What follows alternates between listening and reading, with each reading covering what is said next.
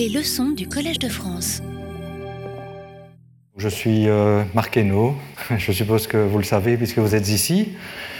Et donc le cours de cette année, et d'ailleurs celui aussi de l'année prochaine, euh, donc le cours de cette année va être consacré à l'étude de la structure asymptotique euh, à l'infini du champ de gravitation. Alors donc à quoi on va s'intéresser? On va s'intéresser au comportement du champ de gravitation quand on s'éloigne, qu'on va loin euh, des sources. Donc le champ de gravitation devient de plus en plus faible, on tend vers le vide correspondant, et euh, on va étudier la manière de décrire ce comportement de la gravitation, donc loin des sources, et surtout voir quelles sont, s'il y a des symétries qui sont associées à ce comportement on verra que la réponse est affirmative et qu'il y a même des groupes de symétrie infinidimensionnelle qui apparaissent lorsqu'on veut comprendre la structure asymptotique de la gravitation. Alors comme je l'ai dit, c'est un sujet extrêmement riche. Euh, c'est pour ça qu'il s'étalera au moins sur deux ans, peut-être même sur trois, on verra bien. En tout cas, cette première année sera consacrée euh, à un contexte euh, très précis, qui est le cas des espaces-temps asymptotiquement antidocitaire à trois dimensions. Donc j'expliquerai ce que ça veut dire. Je vous expliquerai aussi pourquoi trois dimensions d'espace-temps, c'est un cas intéressant. Je peux déjà dire que c'est une étude intéressante parce qu'elle permet de comprendre dans un contexte plus simple des propriétés qui apparaissent dans un cadre plus réaliste. Donc c'est un magnifique laboratoire de ce, point de vue-là qui permet de développer des techniques qui seront utiles pour des cas plus, plus réalistes. Et l'année prochaine, j'aborderai les espaces euh, asymptotiquement plats, donc euh, sans constante cosmologique. J'expliquerai aussi euh, ce que cela veut dire. Bien, donc ça c'est le cadre de, du cours et je, vais surtout insister sur les groupes de symétrie asymptotiques qui apparaissent quand on s'éloigne loin des sources, donc à, à l'infini, et euh, comprendre leur structure. Et comme je l'ai dit, ce sont des groupes infinidimensionnels qui sont extrêmement riches et dont on n'a pas encore compris toutes les implications. Donc c'est encore un sujet d'étude extrêmement euh, actif euh, pour le moment. Alors, à côté du cours qui est en français et qui a une structure linéaire, qui est un cours construit, il y aura des séminaires de recherche. Donc l'idée étant de, double, d'abord de vous exposer à la recherche, euh, et donc ce seront évidemment des, séminaires qui ont parfois une discontinuité euh, avec le cours du point de vue technique, mais ce sont des séminaires dont le sujet est toujours d'une manière ou d'une autre euh, au euh, sujet du cours. Mais c'est une manière de vous montrer la recherche en train de se faire. Et ces séminaires seront en anglais. Et d'ailleurs, nous avons un séminaire après euh, cette leçon euh, par le professeur Daniel, Daniel Grumiller, je ne sais pas comment le prononcer en allemand, qui a d'ailleurs été euh, qui a eu la gentillesse de préparer des exercices qui se trouvent sur euh, la table à l'entrée euh, de, l'auditoire. Donc je vous invite à, si vous n'avez pas déjà pris ces, ces, feuilles, prenez-les et surtout essayez de faire les exercices. Bien. Donc, oui, alors concernant l'horaire, la semaine prochaine, il n'y a pas cours. Et la semaine d'après, il y aura deux, deux, cours et pas de séminaire. Et puis, euh, on rattrapera les séminaires euh, en fait euh, en toute fin de cycle, de, cours. Voilà, donc on va commencer. je vous ai parlé de l'introduction. C'est fait. Alors, mon approche à l'étude des symétries asymptotiques va reposer sur la formulation hamiltonienne de la gravitation. Oui, donc je suppose aussi, et si ça pose des problèmes, n'hésitez pas à me demander des références, que vous connaissez les équations d'Einstein, que vous avez déjà entendu parler du champ de gravitation. Donc, euh, vous connaissez les équations d'Einstein, que vous connaissez le fait qu'elles dérivent d'un principe euh, variationnel et que vous avez déjà aussi entendu parler du formalisme hamiltonien. Cependant, dans cette première leçon, je vais revoir certains principes généraux du formalisme hamiltonien et euh, je parlerai aussi des difficultés qui se présentent quand on veut mettre la théorie d'Einstein sous forme hamiltonienne. Ces difficultés apparaissent parce que la théorie d'Einstein possède une invariance de jauge et la formulation hamiltonienne des théories qui possèdent une invariance de jauge présente des subtilités. Et donc je vais aussi aborder euh, ces problèmes aujourd'hui. Donc le, plan du cours qui est peut-être optimiste, mais en tout cas c'est ce que j'aimerais faire. Et le suivant, donc il y avait d'abord l'introduction.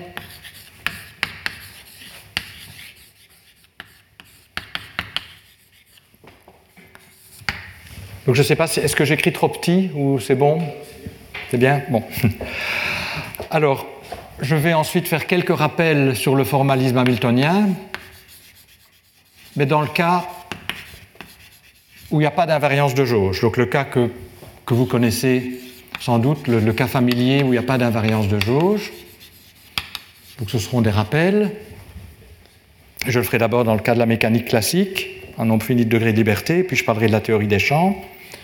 Puis je vous montrerai que s'il y a une invariance de jauge, il y a des problèmes.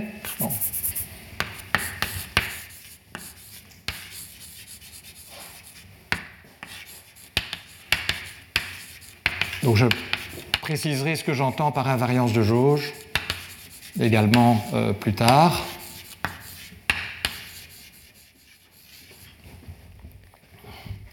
Et pour euh, comprendre comment on résout ces problèmes, je, ne vais pas développer la théorie générale, mais je procéderai euh, à, l'aide d'exemples particuliers. Et l'exemple que je vais considérer est ce qu'on appelle la théorie de Chern-Simons.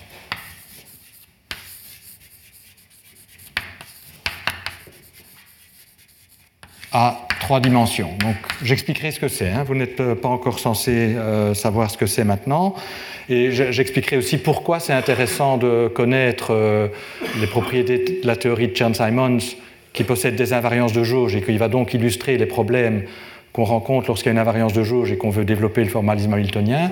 Mais il y a aussi un intérêt direct avec la gravitation parce qu'il se fait que la gravitation d'Einstein à trois dimensions peut se reformuler comme une théorie de Chern-Simons. Donc l'exemple n'est pas pris au hasard. Et puis je, je, reviendrai sur la formulation hamiltonienne des théories de jauge, donc qui est due à Dirac.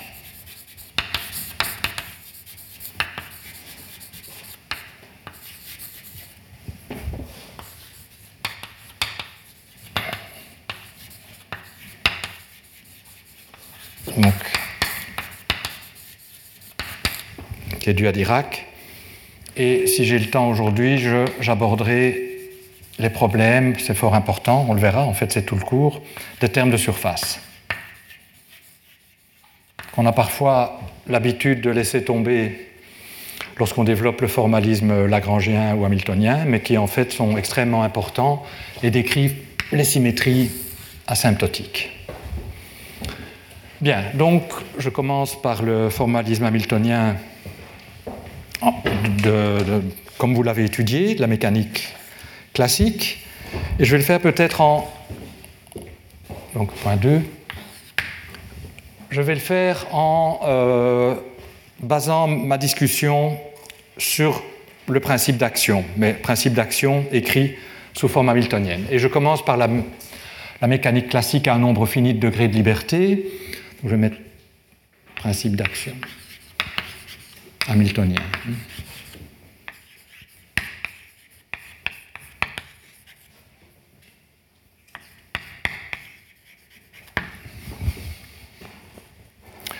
Et donc, on travaille en hamiltonien, donc on a un espace des phases qui est caractérisé par un certain nombre de coordonnées que je note QI et leur moment conjugué PI.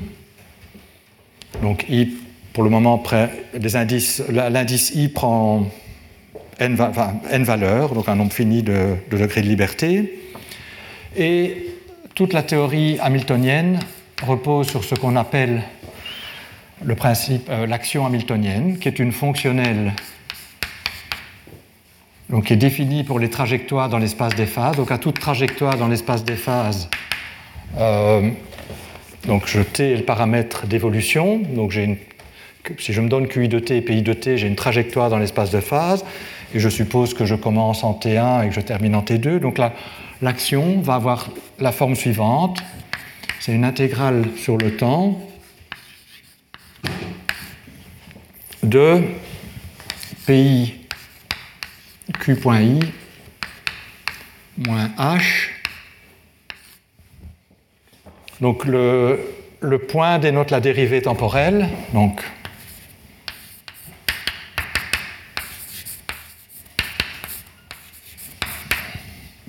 et h est ce qu'on appelle l'hamiltonien. Donc c'est une fonction de l'espace des phases. Je ne vais pas toujours écrire les indices. Euh, ça peut parfois dépendre explicitement du temps aussi, mais euh, en général, je supposerais que ça ne dépend pas explicitement du temps. Euh, et c'est l'énergie du système. Et si ça ne dépend pas explicitement du temps, l'énergie est conservée. ça découle des équations qu'on va écrire, des équations hamiltoniennes. Et donc c'est une quantité importante puisque c'est elle qui engendre la dynamique, cette quantité. Donc ce générateur des translations dans le temps. Alors, donc, euh, ce que veut dire cette, expression, donc vous voyez qu'à toute trajectoire dans l'espace des phases, ben, je peux calculer ceci sur la trajectoire, j'intègre et j'obtiens un certain nombre, qui est la valeur de l'action sur cette trajectoire. Et ce que euh, nous dit le principe d'action hamiltonienne, c'est que les équations du mouvement s'obtiennent en extrémisant l'action alors il faut préciser la manière dont je l'ai écrit, et on va voir euh, que c'est bien correct en effet, euh, pour quelle famille de trajectoires on extrémise les choses.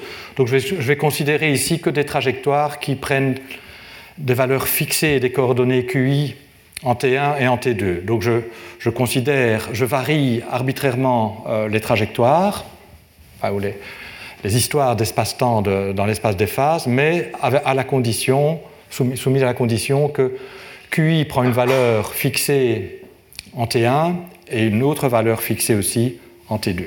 Donc la variation de QI en T1 est égale à 0, la variation de QI en T2 est égale à 0.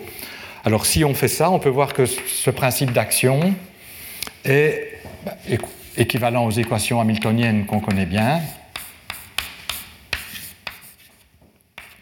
Donc ça, on obtient en variant par rapport à PI, en extrémisant par rapport à PI. PI apparaît ici, donc vous obtiendrez Q.I moins DH sur DPI est égal à 0. Puis en extrémisant par rapport à Q, donc c'est là qu'il faut tenir compte du fait qu'on fixe les Q aux extrémités. Vous allez obtenir P.I est égal, donc vous devez intégrer par partie, donc vous aurez moins P.I, donc si j'ai le signe moins de l'autre côté, égal à DH sur DQI.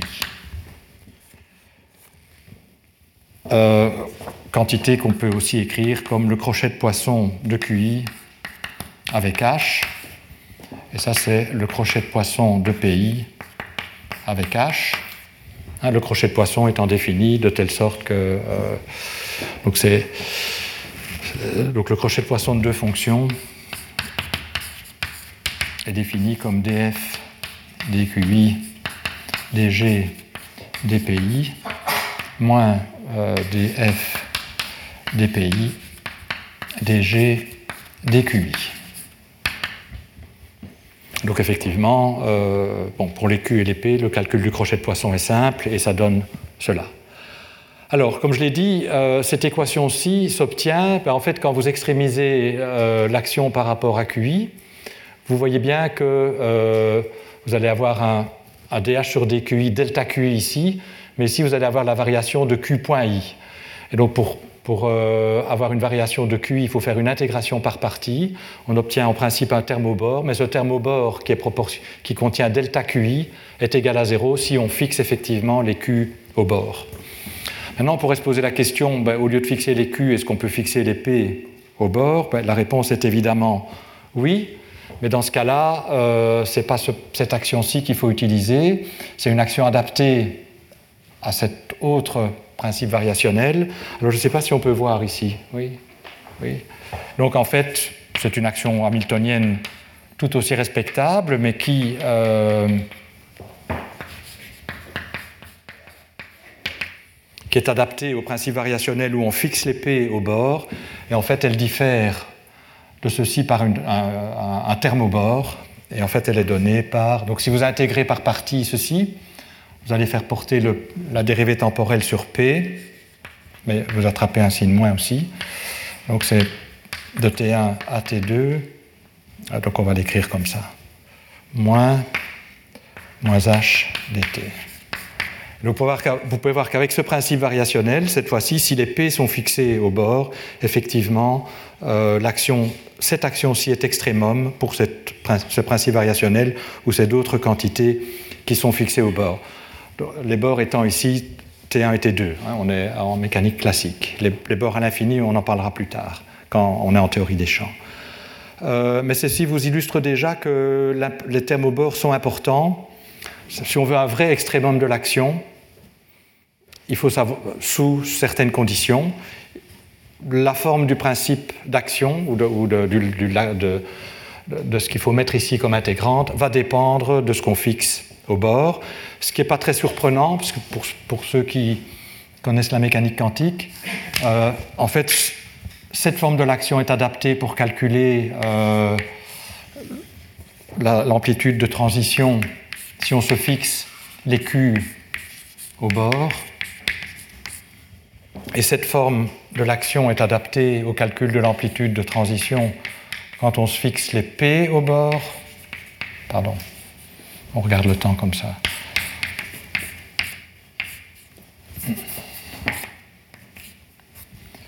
Et euh, ben, si on est dans la configuration où c'est les P qui sont euh, diagonaux ou les Q qui sont diagonaux, ce n'est pas la même base. Donc il, faut les changements de base, et en fait, c'est juste une transformée de Fourier qui est précisément induite par le terme d'intégration par, le terme de surface qu'on obtient en passant de là à là. Ça implémente automatiquement la transformation de Fourier quand vous calculez l'intégrale de S. Donc quand on, quand on fait la transformation de Fourier, on passe de là à l'exponentielle de cette action-ci. Donc voilà, mais donc tout ceci pour déjà vous dire, attention, les bord ont une signification importante. Ce n'est pas le tout d'écrire les équations de l'air Lagrange. Si on veut vraiment que l'action soit un extrémum, il faut faire attention, et ça a un sens physique. Travailler dans cette représentation, ce n'est pas la même chose que travailler dans cette représentation. Bien, oui, quand on regarde le tableau, on ne regarde pas l'auditoire, mais s'il y a des questions, n'hésitez pas à m'interrompre. Hein. Alors, ceci étant dit, donc ceci est en fait, bon, maintenant je vais supposer qu'on est dans cette représentation-ci, et donc je vais, cette, cette forme de l'action va jouer un rôle clé dans la suite euh, du cours. Et euh, autre chose que je veux signaler ici, qui va être importante pour la suite, c'est que, bon, on peut évidemment se poser le problème variationnel d'essayer de trouver la trajectoire qui prend certaines valeurs des Q en T1 et certaines valeurs des Q en T2. On peut aussi se poser le problème de Cauchy. Donc le problème de Cauchy, là, ça, revient à se donner des, données de Cauchy en T1, hein, à l'instant initial, et là on se donne, on veut intégrer les équations du mouvement, qui sont ces équations-ci, en prenant en se fixant les Q en T1. Donc c'est un, autre problème, c'est le problème de Cauchy, il est P en T1. Et alors on voit, parce que les équations ont la propriété d'être sous forme normale, c'est-à-dire on a d'un côté les dérivées temporelles et de l'autre côté une fonction des Q et des P, ici pareil, c'est résolu pour les dérivées temporelles, sous des théorèmes très généraux la solution du problème de Cauchy existe et est unique. Vous fixez les conditions initiales et il n'y a plus d'ambiguïté. Ça, c'est simplement parce que les équations ont la propriété d'être sous forme normale. Bon, regardons cette remarque à l'esprit parce que euh, c'est clairement quelque chose qui va être en conflit avec l'existence d'une invariance de jauge. Alors, euh, autre chose importante à, dire, c'est que donc, vous voyez que dans la forme de l'action sous forme hamiltonienne, il y a deux parties. Il y a une partie qui est l'énergie, qu'on comprend bien, qui a une signification physique euh, claire, le générateur de translation dans le temps. Mais il y a une partie qui contient les dérivées temporelles. Donc les dérivées temporelles elles sont uniquement ici, et c'est du premier ordre. Hein. Alors ces dérivées temporelles sont ici, et pour cette raison, on appelle ce terme-ci parfois la partie cinétique de l'action hamiltonienne, puisque c'est le seul endroit où il y a des dérivées temporelles. Et cette partie cinétique, elle a un sens géométrique très intéressant parce qu'elle est directement liée à ce qu'on appelle la forme symplectique. Euh, et je vais en parler de ça maintenant. Donc forme symplectique, et en fait euh, toute la structure de crochet de poisson que j'ai écrite ici est une conséquence de la structure de la forme euh, du terme cinétique ici. Donc il y a un lien très fort que, je vais montrer maintenant entre ce terme cinétique et les crochets de poisson. Alors, euh, donc ça porte un nom forme symplectique, c'est la géométrie symplectique. Bon, je ne vais pas en faire énormément, on va juste développer ces concepts dans le cas qui nous intéresse. Donc je vais, à partir de ce terme cinétique, donc qui est PI Q.UDT, je vais fabriquer une informe dans l'espace des phases, que je vais noter PI DQI. Et pour éviter de confondre le D que j'utilise ici, qui est le D dans l'espace des phases, avec un, D qui serait un, D le long du temps, hein, euh, Q.dt, je vais peut-être mettre un symbole supplémentaire qu'on utilise parfois dans la littérature, V comme vertical. On peut voir l'espace des phases en, euh, chaque point de, la variable, enfin de, oui, de, l'intervalle qui caractérise le temps, qui est un intervalle à une dimension. Au-dessus de chaque point, on a, euh, disons, une, une, fibre qui est l'espace des phases, et donc ça, c'est une dérivée le long de, le long de l'espace des phases. C'est pour ça que cette notation est parfois utilisée. Donc j'ai une informe, et à partir de cette informe, je peux construire, en prenant la dérivée extérieure, une deux, une deux.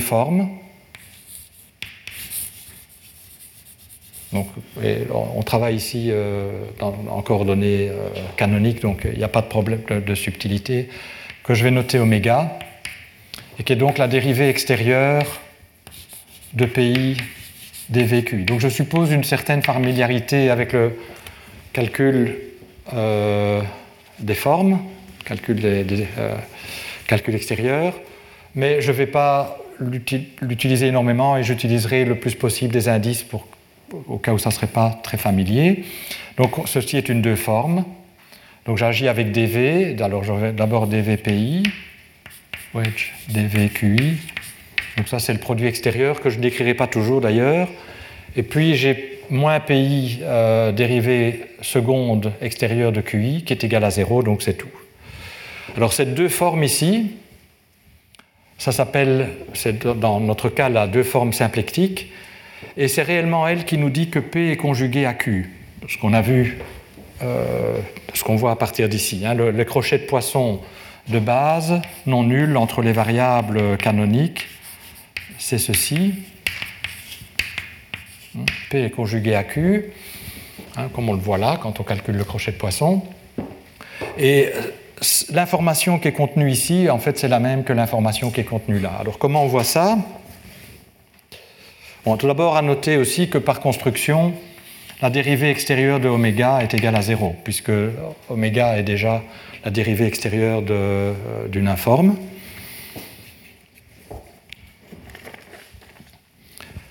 Et je vais travailler en composantes. Donc je vais, c'est peut-être plus facile, donc je vais introduire des coordonnées que j'appelle euh, ZA,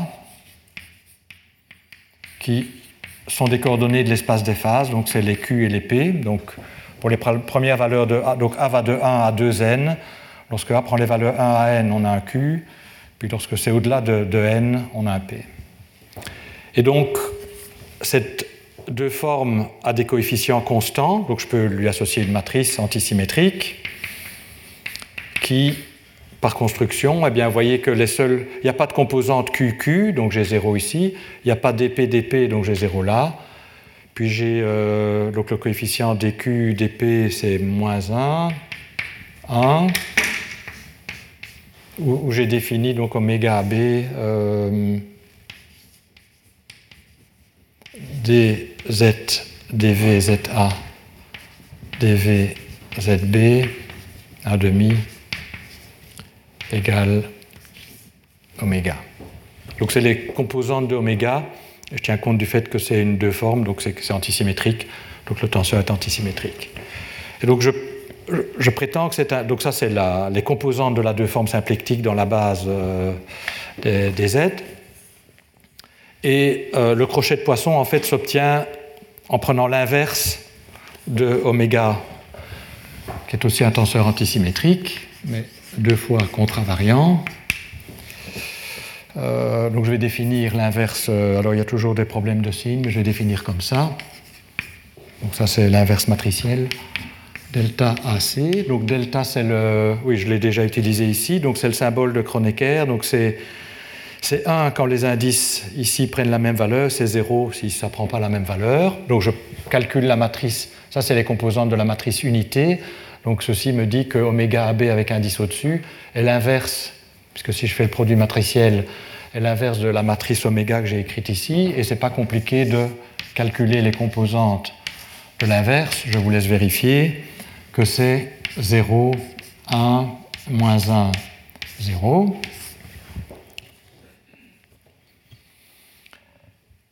Et le crochet de poisson entre deux fonctions des Q et des P, c'est-à-dire des Z, puisque les Q et les P, je les note collectivement Z, s'obtient simplement, enfin peut s'écrire à l'aide de cette matrice inverse de la manière suivante. Donc ceci n'est qu'une réécriture de ce que j'ai écrit là. Hein. Vous voyez que la matrice n'est pas est antidiagonale, donc elle associe un Q et un P, avec un signe moins quand c'est dans l'autre sens, et ça correspond exactement à l'écriture de ce que j'ai écrit, de ce que j'ai écrit ici.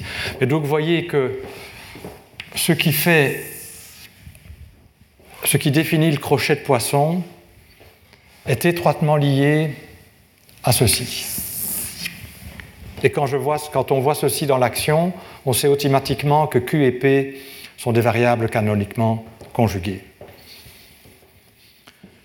Et donc vous voyez que l'action hamiltonienne, et c'est ça qui est intéressant, elle a deux propriétés importantes. D'une part, elle contient l'information sur les crochets de poisson à travers la forme symplectique. Donc elle me dit quelles variables sont canoniquement conjuguées. Et donc si j'ai quelque chose de plus compliqué que PI, Q.I, mais donc une certaine euh, euh, informe euh, dans l'espace des phases, alors dans ce cas-là, P et Q ne sont pas conjugués, mais je peux toujours faire la même construction, donc ça c'est l'intérêt. Je peux calculer la deux formes symplectiques, et en l'inversant, j'aurai l'expression des crochets de poisson, qui n'auront pas cette expression canonique si oméga AB a une expression plus compliquée. On peut aussi montrer que Jacobi pour le crochet de poisson est entièrement équivalent au fait que la deux formes ici est, fermée. Et donc on peut montrer Jacobi est équivalent à euh, TV oméga égale à 0. Donc l'action hamiltonienne, donc elle donne des informations sur les crochets de poisson, elle a toute l'information sur les crochets de poisson, et elle a aussi l'information sur l'évolution temporelle, puisqu'on a explicitement le générateur des translations dans le temps, en ce sens-ci. Donc on connaît H, on connaît les dérivés temporels. Et donc, ça apparaît de manière très explicite dans l'hamiltonien, la structure de crochet. Et donc, quand on va passer à la mécanique quantique, euh, les commutateurs et euh, l'évolution temporelle. Et donc, en mécanique quantique, c'est ce qui va définir l'opérateur unitaire d'évolution. Et donc en, donc, en fait, avoir des commutateurs entre des variables et euh, un opérateur unitaire d'évolution, c'est à la limite classique la même chose que connaître l'action sous forme hamiltonienne. Bien, alors, je ne vais pas beaucoup utiliser ce formalisme au cours, donc si ce n'est pas trop familier, euh, ça n'est pas trop, trop grave, mais n'hésitez pas à poser des questions ou en tout cas des références, donc euh, je peux en donner. Euh, je voudrais rappeler la manière dont, parce que ça va être utile pour la suite, dont on dérive en général le principe d'action hamiltonienne. Donc en général, on ne part pas de l'hamiltonien, même si c'est un bon point de départ, on part d'un euh, principe d'action sous forme, on l'appelle souvent sous forme lagrangienne, où les variables ne sont pas les Q et les P, mais les Q. Il y a aussi les Q points qui apparaissent, mais alors cette fois-ci de manière non nécessairement euh, linéaire. Donc on part d'un lagrangien, qu'on note Et on passe au formalisme hamiltonien en faisant ce qu'on appelle la transformation de Legendre. on définit les moments conjugués comme étant les dérivés de L par rapport à Q.I. Et dans tous les cours de mécanique, probablement dans tous les cours de mécanique que vous avez eus en tout cas, euh, on suppose que cette transformation de Legendre est inversible.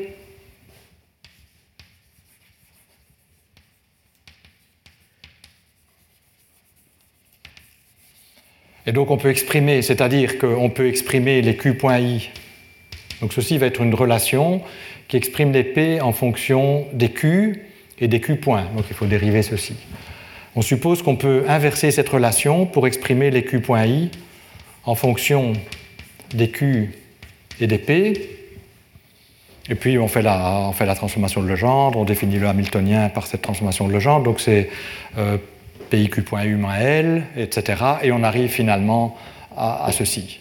Mais donc un élément clé qui est supposé pour construire le Hamiltonien, c'est que la transformation de Legendre est supposée inversible.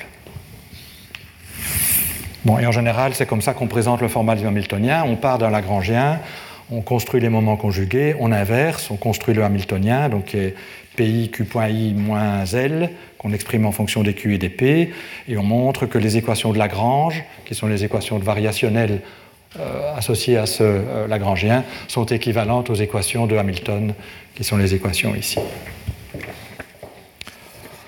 Alors, euh, avant de montrer que ceci ne peut pas être le cas lorsqu'il y a une invariance de jauge, je voudrais encore dire une chose sur les théories des champs, sur la généralisation de ceci au cas où il y a un nombre infini de degrés de liberté, donc on est en présence d'une théorie des champs.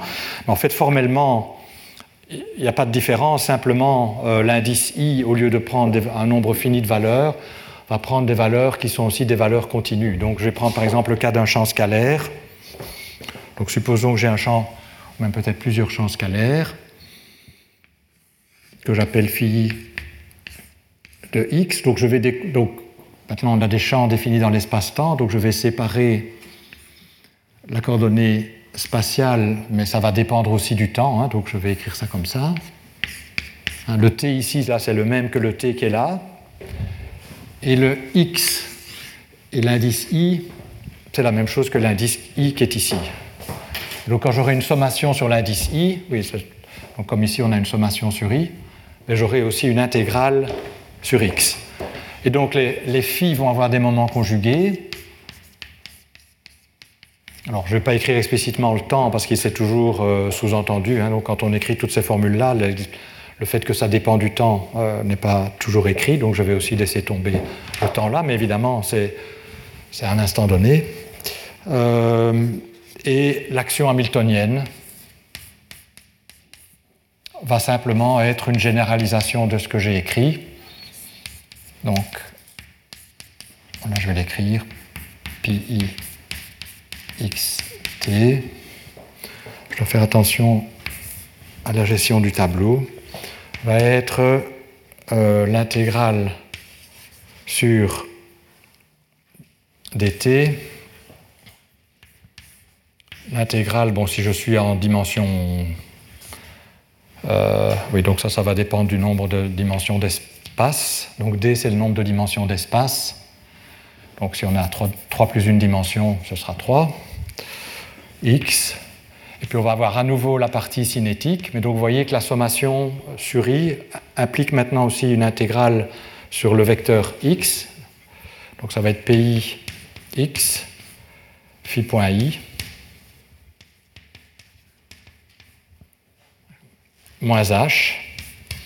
Et en général, on aura une théorie locale des champs. Donc le h lui-même va être une intégrale sur d3x d'une certaine densité d'énergie qui dépend des, phi, des pi, des moments conjugués, où j'ai appelé ça pi, j'aurais pu appeler ça p, bon, pi, et euh, de leur dérivée spatiale. Et, à nouveau, on a la structure terme cinétique moins euh, énergie, et le terme cinétique me dit que les pi sont conjugués au phi, et donc je peux écrire formellement le crochet de poisson, les, crochets de poisson non nuls, qui découlent directement de cette expression. Et je vais mettre l'indice au-dessus. C'est mieux. Euh, de x Alors, on va, on va donner d'autres noms pour ne pas Donc, je prends les, ces variables en des points distincts et pour des valeurs distinctes des indices. Eh bien, le fait que ce terme cinétique prenne la forme canonique PQ point, donc dans ce cas-ci, PI phi point i avec une intégrale sur, sur x, me dit qu'en fait, le crochet de Poisson, donc si je fais la même construction, est delta ij delta, donc le delta de Dirac x moins y. Donc la généralisation en théorie des champs du delta ij qu'on a vu ici. Bien. Alors, donc tout ça c'est très beau, mais euh, pour la gravitation, ça ne s'applique pas. Et comme c'est la gravitation qui m'intéresse, euh, il faut comprendre ce qui se passe. Pourquoi ça ne peut pas s'appliquer à la gravitation? De manière générale, ça ne peut pas s'appliquer, ce que je viens de décrire, à toute théorie qui possède une invariance de jauge. Alors qu'est-ce que c'est une invariance de jauge? C'est une invariance pour des transformations qui contiennent des fonctions arbitraires du temps. Donc, si vous avez une théorie qui est invariante pour euh, des transformations, des variables qui contiennent des fonctions arbitraires du temps, je prétends que cette construction doit nécessairement être amendée, doit nécessairement être différente. Alors, qu'est-ce que ça veut dire Je vais prendre un exemple. L'électromagnétisme, ben, on connaît l'électromagnétisme, c'est décrit par un potentiel vecteur, A mu, qui est une fonction, donc, euh, qui est un champ. Et on sait que l'électromagnétisme, le Lagrangien de l'électromagnétisme ne fait apparaître que les, courbures, les, les, champs physiques, champs électriques, champs magnétiques, Et du coup, le Lagrangien est automatiquement invariant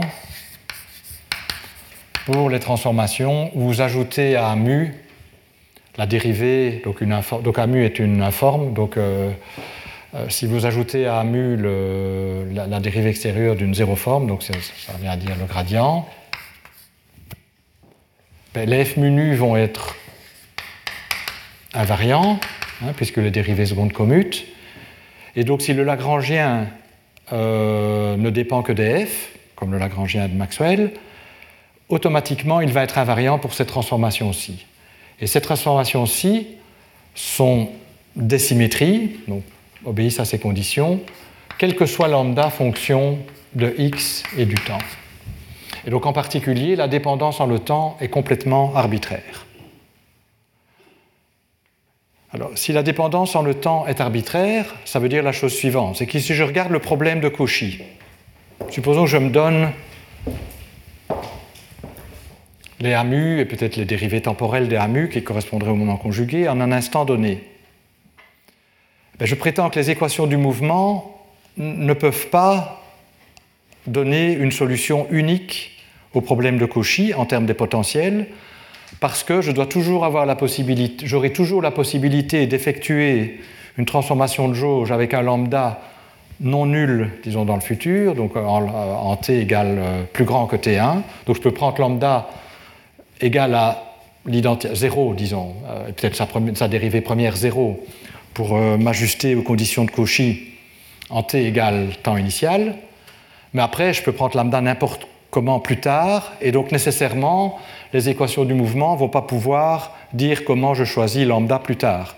Et donc le problème de Cauchy ne peut pas avoir une solution unique, si je dis rien de plus, en termes des potentiels vecteurs.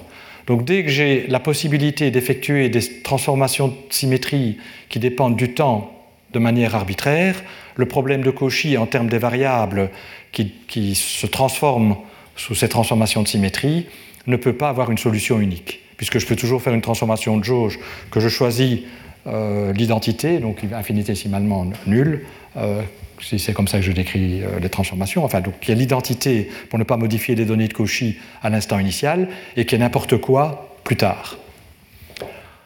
Mais donc, maintenant, si je pouvais développer le formalisme hamiltonien de la manière que j'ai rappelée ici,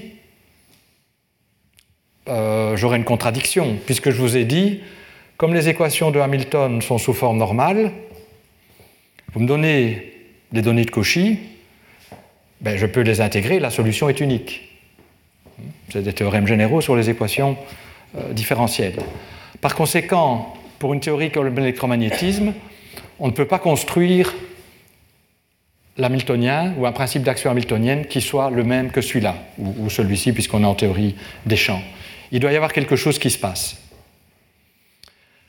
Et effectivement, il y a quelque chose qui se passe. Et où, ça se passe? Ben, Le seul endroit où il peut y avoir quelque chose qui se passe, c'est lorsqu'on veut passer à l'hamiltonien pour essayer d'écrire les équations sous forme normale. Et donc, c'est ici. Je pars de mon Lagrangien, par exemple dans ce cas-ci du Lagrangien de Maxwell, j'essaye de l'écrire sous forme hamiltonienne, je vais définir les moments conjugués, et si la transformation de Legendre était inversible, alors j'aurais ça, puisque je sais que je ne peux pas avoir ça, ça veut dire que la transformation de Legendre ne peut pas être inversible. Donc dans le cas des systèmes à invariance de jauge, la transformation de Legendre n'est pas inversible. Et donc tout le formalisme hamiltonien qui est développé euh, traditionnellement pour les, en mécanique classique, en fait, doit être amendé. Il y a quelque chose qui change parce qu'on ne peut pas supposer cette hypothèse qui est en général toujours supposée, que la transformation de va être inversible, qu'on peut exprimer les vitesses en fonction des moments conjugués, et alors du coup on arrive à cette formulation-là. Alors néanmoins, on peut développer un formalisme hamiltonien. C'est juste un peu plus compliqué. Et la personne qui a développé le formalisme hamiltonien dans le cas tout à fait général, c'est Dirac. Donc il existe un formalisme hamiltonien adapté euh, au système possédant une théorie de jauge. En fait, c'est même extrêmement général. C'est un formalisme qui est adapté dès que la transformation de Legendre n'est pas inversible, que ce manque d'inversibilité soit dû à une invariance de jauge ou soit lié à une autre raison. Donc Dirac a développé le formalisme hamiltonien le plus général. Mais ce que je vais faire, au lieu de suivre la démarche de Dirac ici, et vous dire comment il faut construire le formalisme hamiltonien, je vais plutôt prendre des exemples, des exemples relevant, enfin utiles pour la gravitation à trois dimensions, et vous montrer comment, sur ces exemples, on procède, et puis j'en dégagerai les propriétés générales. Et l'exemple que je vais considérer, donc je vais construire la théorie à l'aide d'exemples, je peux donner des références.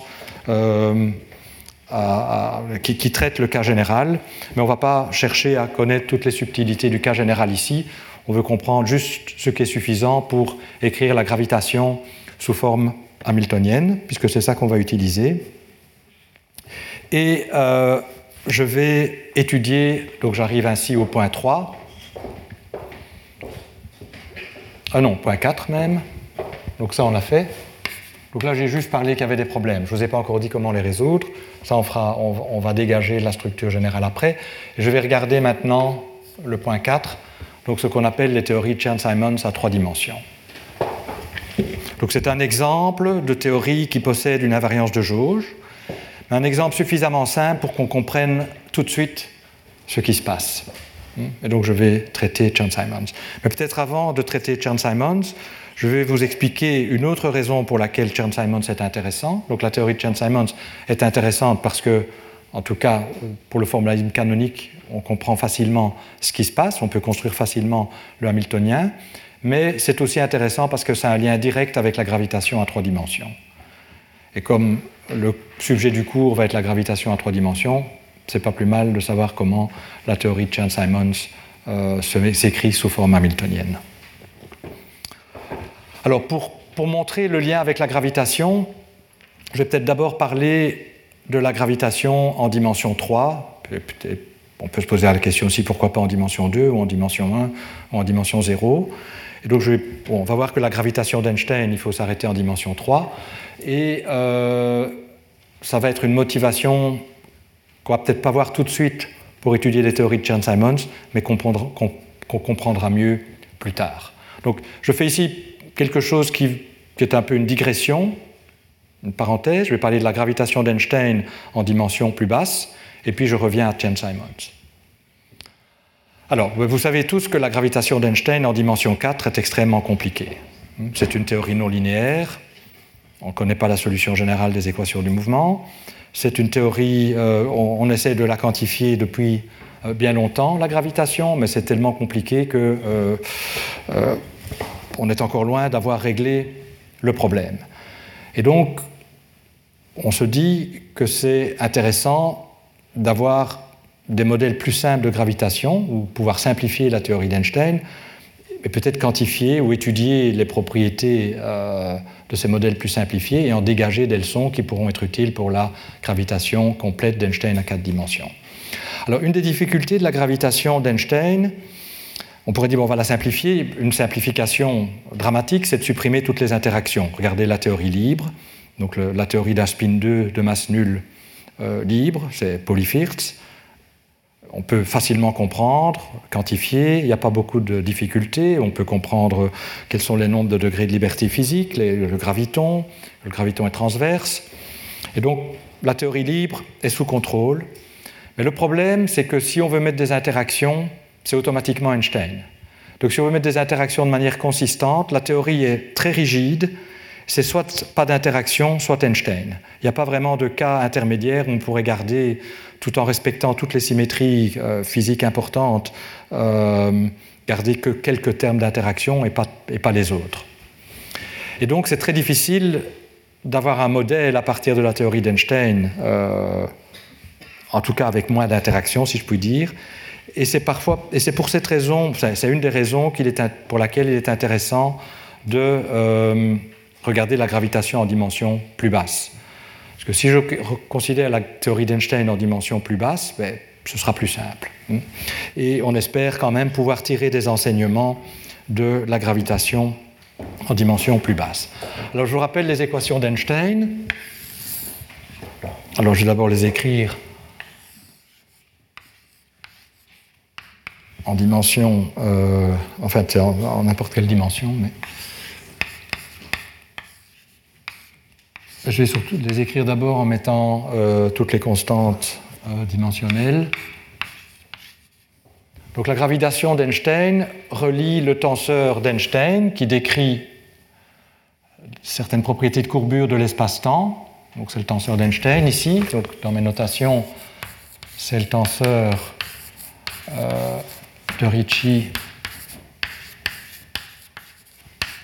Hmm, donc c'est le tenseur d'Einstein. Il relie, et donc R alpha beta, c'est le tenseur de Ricci, c'est la courbure scalaire qui est fabriquée à l'aide du tenseur de Riemann qui décrit complètement la courbure. Euh, donc par contraction. Donc on, on, contracte sur ces indices-ci, on obtient le tenseur de, de Ricci.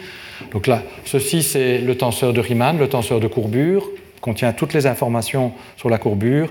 À partir du tenseur de Riemann, on fabrique ce tenseur d'Einstein, et ce tenseur d'Einstein est celui qui est couplé à la matière. Donc ça, c'est le tenseur d'énergie-impulsion. Donc c'est un tenseur qui contient la densité d'énergie, la densité d'impulsion, les, tenseurs des contraintes. Et donc, euh, c'est source du champ de gravitation. Et la constante de couplage, c'est la constante de Newton, grand G, bon, avec euh, des puissances de la vitesse de la lumière qui, permettent, enfin, qui, sont là pour les dimensions. Très souvent, je ferai C égale 1. Bien, alors ça, c'est les équations d'Einstein en dimension 4. Euh, Et vous savez qu'elles dérivent d'un principe d'action de Einstein-Hilbert qui est, euh, alors je vais probablement déjà faire C égale 1, 1 sur 16 pi G fois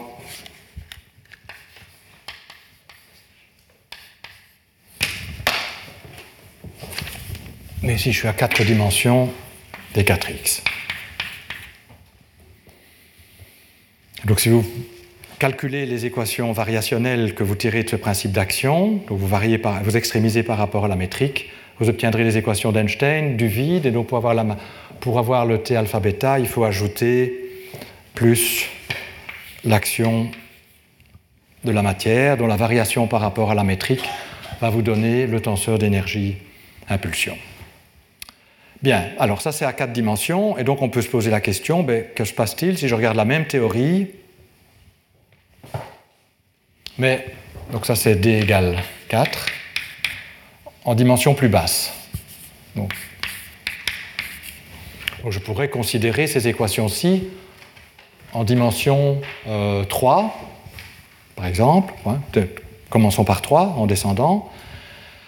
Alors à trois dimensions, il y a un phénomène intéressant qui se produit, qui est que le tenseur d'Einstein contient exactement la même information que le tenseur de courbure. À quatre dimensions, le tenseur de courbure a plus de composantes que le tenseur d'Einstein, on peut, les compter. Et si vous connaissez le tenseur d'Einstein, vous connaissez qu'incomplètement le tenseur de Riemann. Donc, le tenseur d'Einstein ne contient pas toutes les informations sur la courbure. Il manque des choses. Les composantes du tenseur de Riemann, qui est en fait ce qu'on appelle le tenseur euh, de Weil, qui euh, est non identiquement nul et qui n'est pas est indépendant de, du tenseur d'Einstein. alors, à trois dimensions, c'est pas vrai.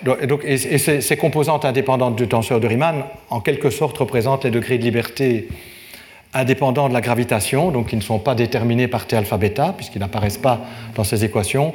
Donc c'est lié au fait qu'il y a des degrés de liberté locaux de la gravitation, il y a des ondes gravitationnelles euh, à quatre dimensions. À trois dimensions, ces équations-ci ont toujours un sens, elles ne sont pas vides de sens, et on peut toujours les dériver d'un principe variationnel. Bon, je euh, les dimensions de G varient et dépendent de la dimension euh, d'espace-temps, ça c'est une chose, mais à part ça, je, ferai un commentaire là-dessus plus tard, ces équations ont un sens. Cependant, à trois dimensions, le tenseur de Riemann,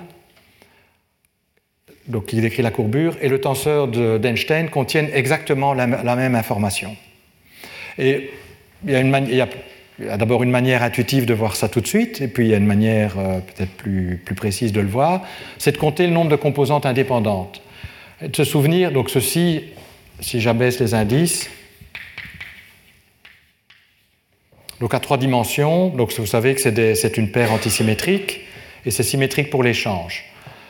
À trois dimensions, une paire antisymétrique, ça possède la même, la information qu'un vecteur. Il y a trois paires antisymétriques possibles. 0,1, 0,2 et 1,2. C'est-à-dire, en fait, et ça c'est la dualité à trois dimensions, le, tenseur, donc un tenseur antisymétrique à trois dimensions, ça a même, le même nombre de composantes qu'un vecteur. Et donc, donc ça c'est le, le, symbole de Levi-Civita. Et donc, je peux remplacer cette paire antisymétrique par un indice vectoriel, cette paire antisymétrique par un indice vectoriel, et c'est symétrique. Donc vous voyez que le tenseur de Riemann contient autant de composantes indépendantes algébriquement qu'un tenseur symétrique à deux composantes, c'est-à-dire la même chose que le tenseur d'Einstein. Et en effet, on peut écrire directement le tenseur de Riemann en termes du tenseur d'Einstein en utilisant euh, le epsilon. En fait, si je prends le double dual, donc le dual, donc ça veut dire je contracte, j'utilise le tenseur epsilon sur la première paire et sur la deuxième paire, donc c'est pour ça qu'il y a deux euh, epsilon qui apparaissent, je vais obtenir à un facteur près le tenseur d'Einstein. Et quand vous prenez la dualité, vous ne perdez pas d'information, donc vous pouvez reconstruire, donc en d'autres termes, je peux réécrire R comme le double dual du tenseur d'Einstein. Et donc ça veut dire que si vous connaissez le tenseur d'Einstein, vous connaissez la courbure complètement, et en particulier s'il n'y a pas de source, vous allez voir que le tenseur d'Einstein est nul, et si le tenseur d'Einstein est nul, il en découle que le tenseur de Riemann est nul et que l'espace est localement sans courbure, c'est-à-dire Minkowski. Et donc il n'y a pas de degré. Donc la nouveauté de la gravitation à trois dimensions et la grande simplification de la gravitation à trois dimensions par rapport à la gravitation à quatre dimensions, c'est que la gravitation n'a pas de degré de liberté locaux. Les équations d'Einstein ont un sens, mais elles sont beaucoup plus simples parce qu'il n'y a pas de degré de liberté locaux. Et on va voir que, mais néanmoins, nous allons voir plus tard qu'il y a des trous noirs, on peut parler d'entropie des trous noirs, il y a des choses intéressantes qui se passent au bord, très intéressantes qui se passent au bord, ça va être l'objet du cours. Donc la théorie n'est pas vide, mais elle est beaucoup plus simple parce qu'elle n'a pas de gravitons dans le, localement, locaux. Alors on pourrait se dire, ben, tant qu'on est en train de simplifier, continuons de simplifier et passons à deux dimensions. Alors on peut considérer la gravitation à deux dimensions, et ça va être l'objet d'ailleurs du séminaire euh, qui suit. Mais la gravitation d'Einstein, donc où j'ai juste la métrique, basée sur les équations d'Einstein, donc, que je réécris ici, à deux dimensions est problématique. Et pourquoi c'est problématique? Parce qu'à deux dimensions, on a encore une simplification plus grande. disons, il y a moins de composantes indépendantes du tenseur de Riemann. En fait, toute l'information sur la courbure est contenue dans le tenseur, dans le scalaire de courbure, R. Vous connaissez le scalaire de courbure, R, vous connaissez entièrement le tenseur de Riemann. Et en fait, à nouveau, en comptant, on peut voir que ça doit être comme ça, parce que si je prends le tenseur de Riemann, cette fois-ci à deux dimensions, ben, le tenseur de Lévy-Kivita euh, a deux indices, et donc je peux euh, dualiser sur ces indices, et puis donc je peux remplacer ça par un scalaire. En fait, le scalaire que vous allez obtenir, c'est euh, le, scalaire de courbure, et vous pouvez démontrer non seulement que le tenseur de Riemann est complètement déterminé par la courbure, mais donc du coup aussi le tenseur de Ricci va être complètement déterminé par la courbure, et en particulier, donc il est proportionnel à la courbure. Et si on a cette relation à deux dimensions, le seul facteur de proportionnalité qui est possible, c'est un demi, hein, puisque si vous contractez ici, ben, vous allez obtenir R égale R, hein, c'est ce qu'il faut obtenir. Donc vous voyez qu'à deux dimensions, on a cette relation-ci. Tout est déterminé par la courbure scalaire. Le tenseur de Riemann est déterminé par la courbure scalaire, mais donc aussi le tenseur de Ricci est déterminé par la courbure scalaire. Et donc le tenseur d'Einstein est identiquement nul. Donc ça veut dire la chose suivante, donnez-moi une métrique quelconque, calculez son tenseur d'Einstein, ça donnera zéro. Elle ne doit pas satisfaire des équations particulières, c'est une identité. Et donc ça veut dire aussi que ces équations d'Einstein vont être zéro est égal à t alpha bêta. Donc elles impliquent, si je prends ça comme équation, que t alpha bêta doit être nul, et les équations deviennent alors 0 égale à 0, donc ça n'est pas très intéressant. Donc une gravitation à deux dimensions qui ne ferait intervenir que la métrique, comme la gravitation d'Einstein, euh, est soit vide, soit euh, incohérente si t alpha bêta n'est pas nul, et on aurait 0 égale quelque chose de pas nul. Et donc, euh, parce que rappelez-vous, en général, T alpha bêta a des propriétés de positivité. Donc si ça doit être égal à 0, ça tue en général le champ qui apparaît là. Et donc ces équations-ci, dans l'esprit des équations d'Einstein, ne sont pas intéressantes à deux dimensions. Ça ne veut pas dire qu'il n'y a pas de gravitation intéressante à deux dimensions, et ce sera l'objet du séminaire euh, qui suit. Euh, mais il faut introduire aussi un autre champ. Et ce la version, disons, minimale, c'est d'introduire un champ scalaire. Donc la gravitation à deux dimensions est intéressante, mais ce n'est pas juste la métrique, c'est la métrique et en général un ou plusieurs champs scalaires, pour la raison que je viens de décrire. Mais donc si on veut comprendre la théorie d'Einstein inchangée, telle qu'elle, la dimension la plus basse, c'est d égale 3. Et donc c'est le cas qui sera étudié au cours, mais comme je ne veux pas que vous ayez l'impression qu'il ne se passe rien d'intéressant à deux dimensions, il y a un séminaire consacré au cas à deux dimensions. Mais ce sera le seul moment où nous parlerons de la gravitation euh, à deux dimensions. Et donc voilà, donc à trois dimensions, les choses sont beaucoup plus simples parce qu'il n'y a pas de degré de liberté locaux. Donc tout se passera au bord en fait, donc ça va être très important de bien comprendre ce qui se passe au bord. Et ce que j'ai dit, oui, je n'ai pas inclus la constante cosmologique, mais en fait, euh, euh, ce que j'ai dit est toujours vrai en présence de constantes cosmologiques, parce que ce que j'ai dit découlait directement du fait qu'il euh, y avait des identités algébriques entre le tenseur de Riemann, le tenseur de Ricci et la courbure en dimension plus basse. Et donc ça, ça reste vrai que vous ayez ou pas une constante cosmologique. Et donc si j'ai introduit une constante cosmologique dans les équations d'Einstein, euh, ce que j'ai dit reste vrai.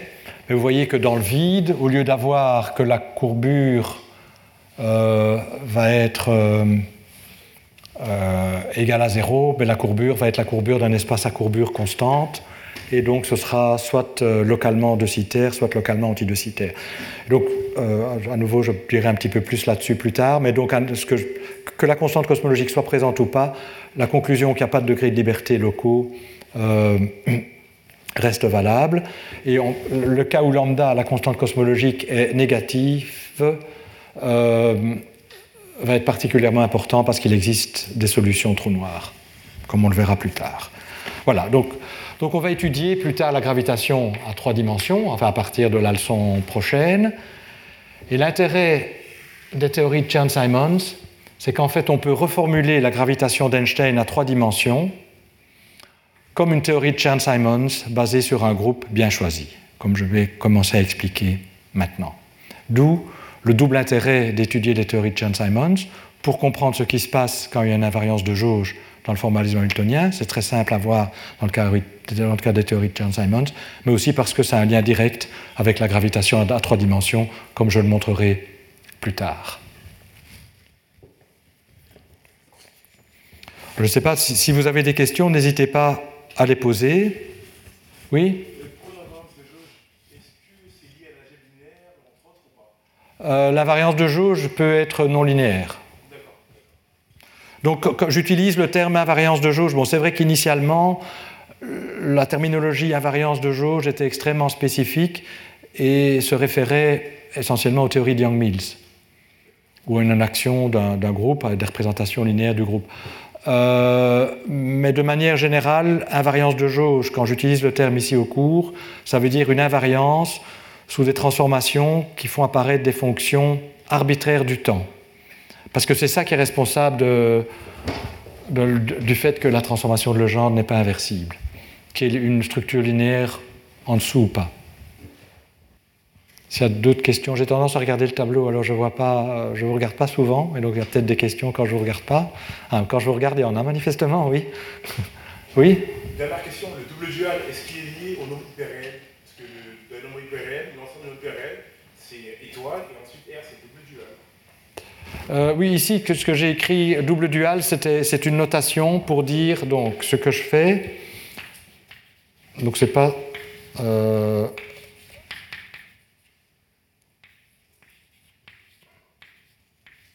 Donc je prends deux fois la contraction avec le tenseur de Levi-Civita et je ne pars pas d'information parce que c'est une paire antisymétrique, mais vous voyez qu'il reste un seul indice. Donc ce n'est pas plus sorcier que ça ce que je dis ici. Euh, juste que je n'ai pas voulu écrire les facteurs parce que je suis sûr qu'au tableau je, je, me tromperais dans les signes et les facteurs. Euh, bien, alors il y avait peut-être une chose à dire encore concernant la gravitation en dimension inférieure. Donc je vous laisse vérifier que les dimensions de Granger, la constante de Newton, donc si elle est définie comme la constante qui, euh, caractérise le couplage de l'énergie impulsion à la courbure, alors la courbure, elle a toujours les mêmes dimensions, c'est l'inverse d'une longueur, donc je fais C égale 1. Donc la courbure, c'est toujours, puisqu'il y a deux dérivés qu'on prend de la métrique. Donc euh, la courbure, euh, ceci va avoir des longueurs moins 2, mais le tenseur d'énergie-impulsion qui fait intervenir la densité d'énergie, donc c'est l'énergie par unité de volume. Si mon volume euh, est à 3 dimensions, ça va me donner des L-3, mais si mon volume est à 2 dimensions, parce que je travaille en dimension plus basse, les, dimensions de T alpha bêta vont, varier. Donc ça, ça reste toujours les mêmes, ça garde toujours les mêmes dimensions. Ceci a une dimension qui va perdre des puissances de la longueur, ou en gagner, puisqu'elles apparaissent au, dénominateur. Et donc G, du coup, va aussi changer euh, en, dimension. Hein, alors on peut voir, ça vous savez qu'en dimension 4, une masse fois G, alors sur C carré, mais je vais faire C égale 1, ça a les dimensions d'une longueur, hein, le rayon de Schwarzschild est défini comme ça. Mais alors à deux dimensions, donc je vais faire C égale 1, donc mg, à, deux plus une dimension, donc à trois dimensions, mg est en fait 100 dimensions. Et donc lorsqu'on a une masse, on peut fabriquer un nombre sans dimensions avec la constante de Newton. Et donc c'est important à garder à l'esprit. Donc les, dimensions de la constante de Newton varient, bon je reviendrai là-dessus plus tard, ça dépend de la dimension d'espace-temps, et donc euh, en particulier à trois dimensions d'espace-temps, Granger a les dimensions de l'inverse d'une masse. À quatre dimensions, ce n'est pas vrai, puisque mg a les dimensions d'une longueur, avec les puissances de C euh, appropriées. Bien, maintenant, attaquons Chern-Simons. Donc c'était une longue euh, motivation. Alors qu'est-ce que c'est les théories de Chern-Simons. Alors je vais prendre le cas d'abord le plus simple, le cas des théories de Chern-Simons basé sur un groupe abélien, le cas abélien.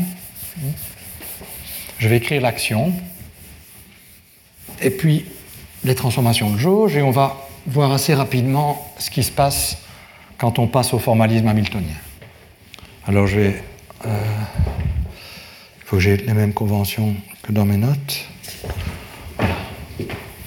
Voilà, donc le, les théories de Chern-Simons, cas le plus simple, abélien, sont basées sur un potentiel vecteur. Donc les variables dynamiques, c'est les composantes. On est à trois dimensions, donc à trois composantes, à 0, à 1, à 2 du, potentiel vecteur, de la, connexion. Je vais utiliser les, termes indifféremment. Et l'action est donnée par l'expression suivante, k sur 4pi, intégrale d 3x, donc je vais utiliser la notation en composante par les formes extérieures ici, a lambda d mu a nu. Hein, donc ça c'est à nouveau le tenseur euh, complètement antisymétrique de Levi-Civita. Donc, euh, et je suppose sa valeur est epsilon est plus 1 euh, ici. Alors, euh, ça c'est une connexion, donc ça l'inverse d'une longueur hein, comme dimension. Donc j'ai des L-3 ici, j'ai L3 là, donc K va à les dimensions d'une action.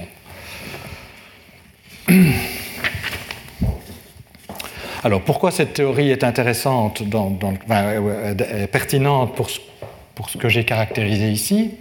C'est qu'elle a une invariance de jauge. Alors, oui, il y, aura la nécessité d'ajouter des thermobores. Je discuterai ça plus tard. Donc, pour le moment, on va prendre la philosophie, on ne s'intéresse pas trop aux thermobores, ce qui est en un sens un crime, parce qu'ils ne sont pas nécessairement nuls. Si ce n'est pas zéro, il faut les garder, mais euh, on, les traitera systématiquement plus tard, et notamment parce que quel thermobore il faut ajouter dépend un peu du problème qu'on considère. On a déjà vu ça en hamiltonien. Selon que je fixe les Q au bord ou les P au bord, c'est soit PQ point dans l'action, soit c'est moins P point Q. Donc euh, discuter les thermobores, en général, nécessite de connaître les conditions limites et que je n'ai pas envie de discuter les conditions limites tout de suite, donc je ne vais pas parler des thermobores tout de suite non plus. Mais comme ça va être essentiellement euh, le sujet du cours, les thermobores, euh, ben vous verrez que c'est effectivement important. Bien, alors, je prétends que cette action est invariante si je, à nouveau, la, même invariance de jauge, si j'ajoute à, à, lambda le gradient d'une fonction. Puisque je l'ai appelé lambda, lambda c'est la constante cosmologique, oui c'est dangereux, euh, ben, je vais quand même continuer à l'appeler lambda. Alors je prétends que l'action est invariante sous cette transformation. C'est moins évident parce que bon, ceci est bien antisymétrique puisque mon epsilon, le, tenseur de Levi-Civita est antisymétrique. Donc là, je, pourrais mettre un demi et remplacer d mu à nu par f mu nu, qui est invariant pour cette transformation. Mais ceci, c'est un A tout seul. Donc ce n'est pas entièrement évident que c'est invariant, mais si vous calculez la variation de l'action, je vais laisser tomber les constantes numériques. C'est d3x, epsilon lambda mu nu, d lambda grand lambda, d mu à nu. Plus je devrais varier ceci, mais si je varie ça, il n'y a rien qui se passe puisque c'est antisymétrique. Et vous voyez que ça, je peux le réécrire comme d lambda d mu à nu, moins, et je fais passer le lambda de l'autre côté, mais euh, c'est antisymétrique en les dérivés, donc ça fait zéro. Hein. Donc ceci, c'est en fait une dérivée totale, c'est une divergence totale. Peut-être je l'écris comme ça. C'est constant, ça passe dans la dérivée. Et donc, euh, ça, peut s'écrire comme un thermobore. Et si je prends lambda nul au donc je vous ai dit, on, va travailler modulo les thermobores près, mais on peut même le justifier. Si je prends lambda égal à 0 au bord, arbitraire à l'intérieur, mais 0 au bord, ceci est nul. Et donc, juste restreindre lambda égale à 0 au bord, ce n'est pas très contraignant. Lambda peut être n'importe quoi à l'intérieur.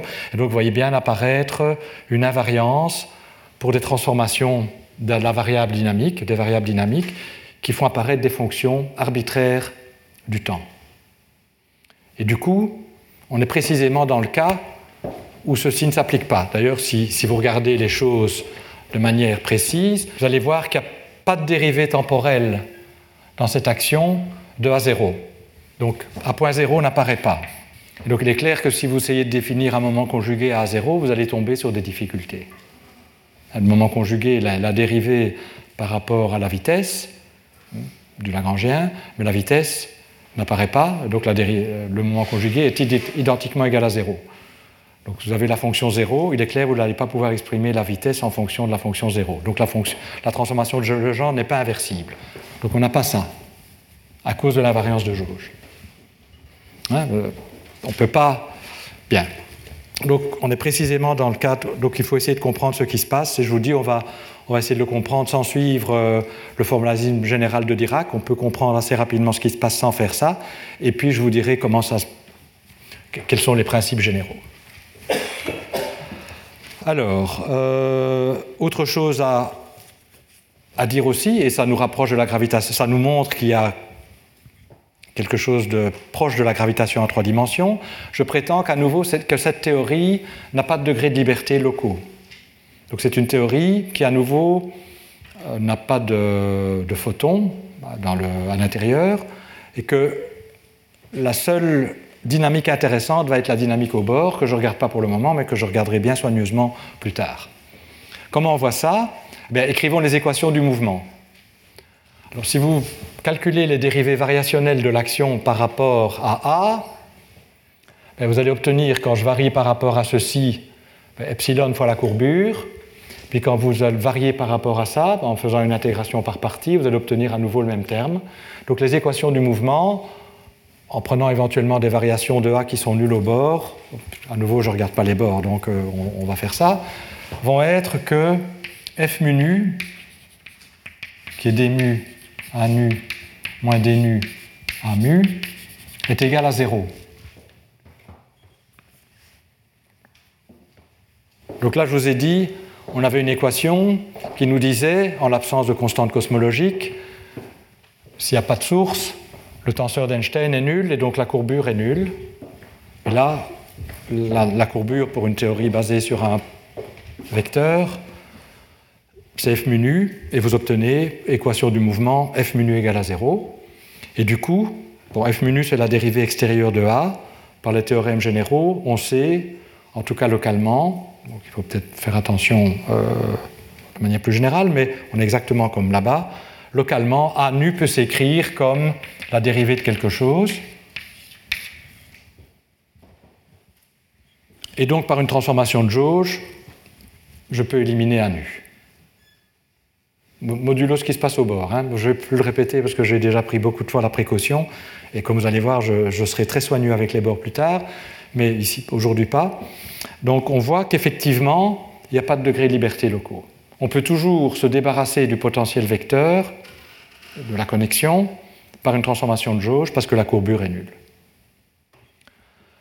Donc c'est exactement, et c'est pas un enfin on verra qu'il y a un lien entre les deux, ce qu'on voit pour la gravitation d'Einstein à trois dimensions. Bien, alors ceci, c'est la, la, théorie de Chern-Simons basée sur euh, un groupe abélien, U1. On peut généraliser à des groupes non abélien. J'espère en avoir, le temps aujourd'hui, sinon ce sera pour la fois prochaine. Et on voit que, euh, en fait, c'est le cas qui est relevant pour la gravitation, on aura les mêmes propriétés, mais euh, c'est le cas non abélien, dont je vais parler plus tard, qui est d'intérêt pour la gravitation, mais comme il partage beaucoup de propriétés sur le plan dynamique avec le cas abélien, on va d'abord regarder ce qui se passe sur le plan abélien. Et donc, la formulation hamiltonienne. Alors, je vous ai dit, Dirac a développé tout un arsenal pour traiter du cas où il y a une invariance de jauge et où on ne peut pas inverser la transformation de Legendre. Et euh, c'est une méthode qui est tout à fait générale, qui s'applique à tout Lagrangien, qu'on pourrait appliquer ici. Mais dans ce cas-ci particulier, où le Lagrangien est déjà du premier ordre dans les dérivées temporelles, à cause du epsilon, donc si j'ai un zéro ici, ben, ben, enfin vous voyez bien, de toute façon on ne peut avoir qu'une seule dérivée, il est du premier ordre de toute façon. Donc, euh, euh, il est en fait déjà sous forme hamiltonienne, il a déjà la forme recherchée, c'est juste qu'il faut la mettre en évidence. Donc on va, ce que je vais faire, c'est maintenant réécrire ce, terme-ci pour vous montrer qu'il a la forme PQ point moins H moins quelque chose en plus. Justement, c'est bon. Donc on va, on va pas avoir l'action hamiltonienne standard appropriée aux théories euh, qui n'ont pas d'invariance de Gauss moins H. On va voir qu'il va y avoir quelque chose en plus. Et ceci, ceci l'illustre très bien. Et on va comprendre pourquoi, enfin, le rôle joué par ces termes supplémentaires. Et donc ce que je vais faire, puisque c'est le Hamiltonien qui m'intéresse, je vais décomposer dans l'espace et le temps l'action de Chern-Simons. Alors je ne vais pas traîner avec moi K sur 2, 4pi, donc je vais juste regarder ce qui apparaît ici sous l'intégrale. En fait, je prétends que euh, ceci, c'est déjà, déjà une action sous forme hamiltonienne, même si on, ne le voit pas. Mais pour le voir, il faut décomposer dans l'espace et le temps. Donc je vais faire je vais écrire ceci comme une somme de termes où j'ai un des indices doit être égal à 0. Donc je vais avoir un, des premiers termes où c'est lambda qui est égal à 0, puis des termes où c'est mu qui est égal à 0, puis des termes où nu est égal à 0, et comme c'est complètement antisymétrique, si lambda est égal à 0, mu et nu ne prennent que des valeurs d'espace. Hmm? Donc je vais avoir la convention suivante que les indices latins prennent les valeurs d'espace, les indices grecs prennent les valeurs 0, 1, 2, 3. Donc ça c'est 0, 1, 2, 3, et ça c'est 1, 2. Bien, alors ben, j'écris hein, 0 m n a 0 dm a n plus epsilon. Donc c'est mu qui est égal à 0, donc lambda doit ne prendre que des valeurs d'espace. Euh, a L D0 à N plus, lorsque c'est nu qui est égal à 0, ln à L dm à 0. Il y a toujours un 0, alors soit c'est sur AA, soit c'est sur la dérivée. Alors, modulo des intégrations par partie, ces deux termes-ci sont normalement égaux, que si j'intègre par partie, euh, oui, je vais obtenir la combinaison antisymétrique LM, euh, là c'est MN, mais je peux rebaptiser les indices. Donc qu'est-ce que je veux obtenir? Euh, Je vais peut-être même être très explicite. M et N prennent deux valeurs 1 et 2. Je vais explicitement écrire 1 et 2. Donc, tout d'abord, je vais avoir 2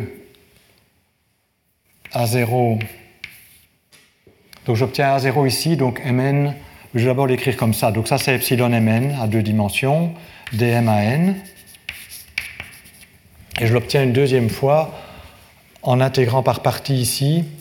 là vous voyez que l'indice de dérivée apparaît en premier. Donc euh, attendez.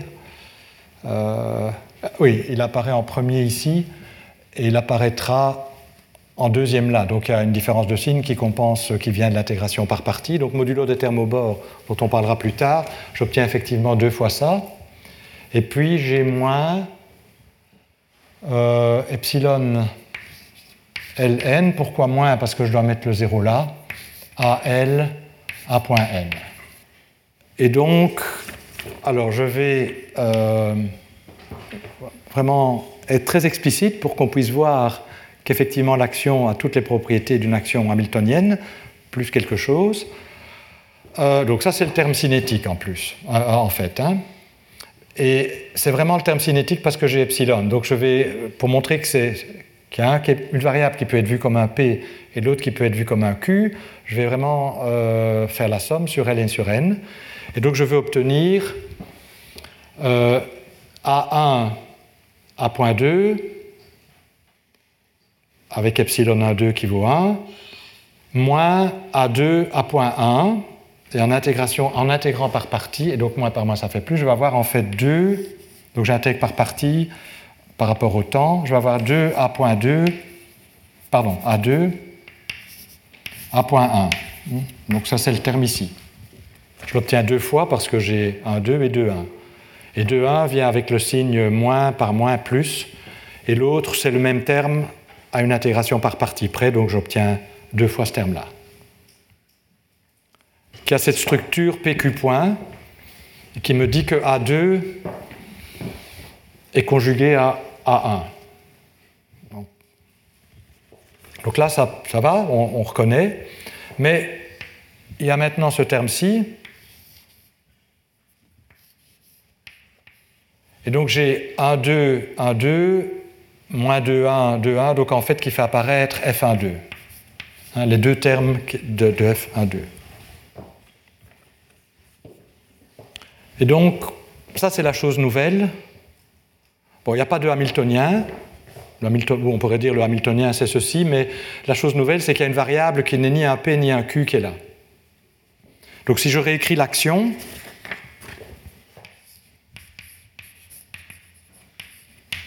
c'est K sur 2 pi, puisqu'il y a un facteur de 2 partout. Euh, oui, là je pense que euh, j'ai peut-être fait une faute de signe. Je ne sais pas pourquoi j'ai changé le signe ici. J'ai été impressionné par ce signe-là, mais 1, 2, c'est 1, 2, donc c'est F1, 2, hein, donc c'est plus. Intégrale dt, intégrale d3x, euh, d2x, de A2 A.1 plus A0 F1, 2.